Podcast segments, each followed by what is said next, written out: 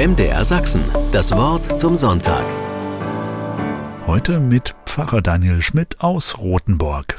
Seit meiner Kindheit stehen vor dem Haus meiner Großeltern stattliche Birken. Das stetige Rauschen der Blätter, die sich im Wind aneinanderrieben, gehört zu meinen liebsten Kindheitserinnerungen. Das bewegte Schattenspiel der Blätter auf dem Haus ergänzt dieses Bild. Bei diesem Geräusch und dem Wechsel von Licht und Schatten ließ sich wunderbar träumen. Bis heute ruft Blätterrascheln und Lichtbrechung durch ein Laubdach ein wohliges Gefühl in mir hervor und erzeugt Bilder in meinem Kopf. Einer der Bäume meiner Kindheit teilte sich nicht weit über den Boden in drei einzelne Stämme. So war es möglich, diese Birke zu erklimmen. Als Sechsjähriger nutzte ich die Gelegenheit, stieg von Ast zu Ast, bis es irgendwann nicht mehr weiterging. Aus meiner kindlichen Perspektive war ich enorm weit nach oben geklettert. Die pure Abenteuerlust hatte mich dazu getrieben. Dort oben bot sich mir nun eine grandiose Aussicht. Weite, wogende Felder, durchzogen von Straßen und Wegen, Strommasten, die über Land gingen, einzelne Gebäude und Gebäudegruppen des Dorfes, hingestreut in die Landschaft. Am Horizont Waldstücke und sogar der Kirchturm meiner Heimatstadt in fünf Kilometer Entfernung. Das erste Mal in meinem Leben sah ich mehr als das, was direkt vor meiner Nase lag. Ich träumte mich in eine erwachsene Zukunft, die mich diese vielen Orte bereisen ließ. Vor meinem inneren Auge erkannte ich dort oben auf der Birke vor dem Haus meiner Großeltern ein kleines Zukunftsbild. Bis heute steht mir diese Episode aus meiner Kindheit klar vor Augen. Sie markiert einen kleinen Wendepunkt in meinem Leben. Mit mindestens gleicher Intensität tritt mir aber auch die Erkenntnis ins Gedächtnis, dass ich ja wieder aus der Höhe herabsteigen musste. Das war ziemlich herausfordernd. Die kindlichen Augen sahen die enorme Tiefe, die sich unter mir öffnete. Der Blick dorthin, wo ich herkam, erzeugte ein mulmiges Gefühl, das ich auch bis heute in der Magengrube spüre. Die Freude über das, was ich gesehen hatte, und der Umstand, dass all diese Dinge unten auf dem Boden zu finden waren, halfen mir beim Abstieg. Welche Erleichterung, als ich heil unten ankam und mir bewusst wurde, was ich alles von da oben mitgebracht hatte. Wenn ich heute in das Blätterdach von Bäumen blicke, sind diese Gefühle sofort wieder da. Eine neugierige Freude im Blick in die Ferne, die Ehrfurcht vor der Höhe und das erfüllende Wahrnehmen, was es in der Ferne noch so alles gibt. Auf diese Weise haben Bäume eine besondere Wirkung auf mich. Sie sprechen zu mir. Sprechende Bäume sind spätestens seit den viel beachteten Büchern von Forstwirt Peter Wohlleben einer breiten Menge bekannt. Das geheime Leben der Bäume ist eins seiner bekanntesten Werke, bis heute ein Bestseller. Darin beschreibt er, wie Bäume miteinander verbunden sind, sich gegenseitig unterstützen und für viele neu miteinander kommunizieren, also sprechen können. Eigentlich ist diese Betrachtung nur in ihrer wissenschaftlichen Tiefe so neu. Dass Bäume kommunizieren, sollte uns doch eigentlich klar sein. Sie sprechen schließlich schon lange zu uns. Mitten im tiefsten Winter spricht der immergrüne Nadelbaum von dem unauslöschlichen Licht der Weihnacht. Der eine Gott wird Mensch und kommt zu uns. Daran erinnert uns ein Baum und verbindet damit Menschen an verschiedensten Orten miteinander. Auch in der Dichtung sind Bäume mit ihrer besonderen Wirkung auf uns verewigt. Eines der bekanntesten alten Volkslieder spricht von der Gefühlswelt, die ein Lindenbaum am Brunnen vor dem Tore auslöst. Bäume haben etwas zu sagen. Sie stehen fest verwurzelt in der Erde mit dem Dach im Himmel.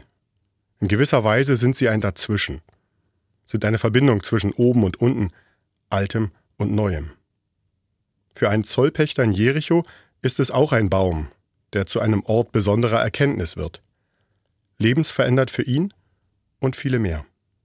Und Jesus ging nach Jericho hinein und zog hindurch.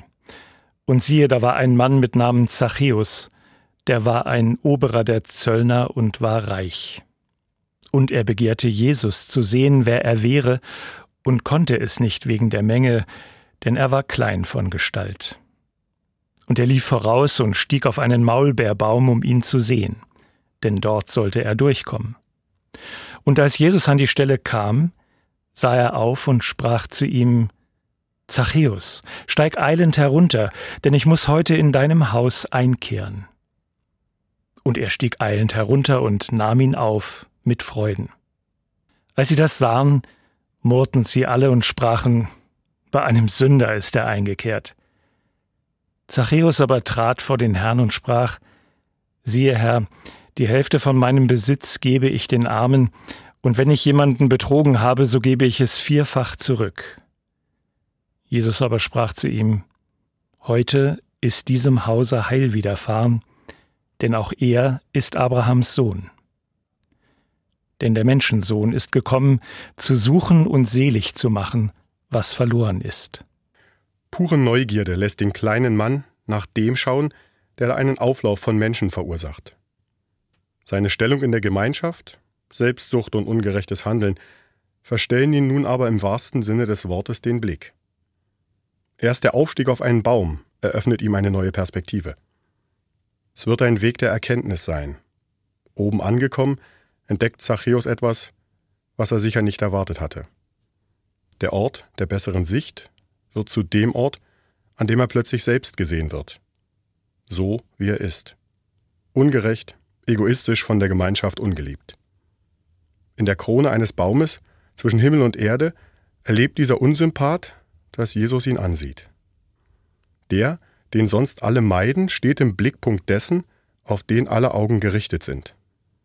Anders als es vielleicht zu erwarten wäre, erlebt Zachäus keine Strafpredigt oder einen Umkehrruf, keine Vorwürfe oder Zurechtweisungen.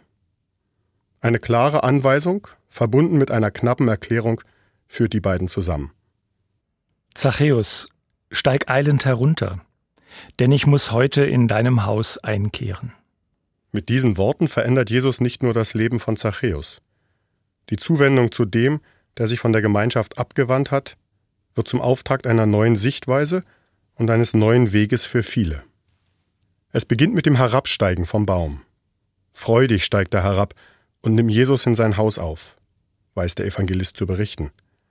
Weiterhin erzählt er von einem verwandelten Menschen. Zachäus blickt nach vorn auf die Armen und seine Möglichkeiten zu helfen. Er sieht zurück auf sein bisheriges Leben und verspricht zu korrigieren, was er falsch gemacht hat. Lukas berichtet aber auch von denen, die zusehen und von ihrem Unmut.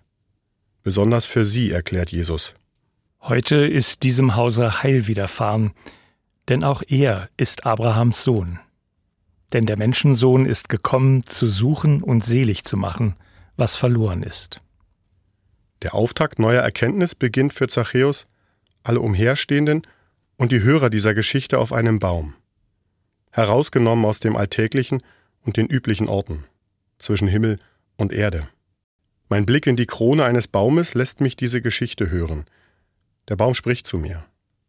Erinnert mit dem Rauschen und dem Schattenspiel an meinen ersten kindlichen Weitblick. Erzählt die Geschichte von Zachäus und spricht von der Zuwendung Gottes zu jedem Menschen. Ich höre das Ich muss heute bei dir sein und ein weil du mich brauchst, klingt gleich für mich mit. Er erzählt mir von dem einen Gott, der um meine Unzulänglichkeiten weiß und sich deshalb mir und jedem anderen zuwendet. Ich höre das Versprechen, dass Gott kommt und danach sieht, was ich brauche, um mir zu helfen. Ich denke an die Möglichkeit, neue Perspektiven zu suchen und sich zu ändern. Höre das Versprechen einer Zukunft, die ich zwischen Himmel und Erde erträumen darf und an deren Verwirklichung der eine Gott Anteil haben will und kann. Sie hörten hier bei MDR Sachsen das Wort zum Sonntag, heute mit Pfarrer Daniel Schmidt aus Rothenburg. Einen evangelischen Gottesdienst aus der Stadtkirche St. Peter und Paul in Görlitz hören Sie bei MDR Kultur ab 10 Uhr.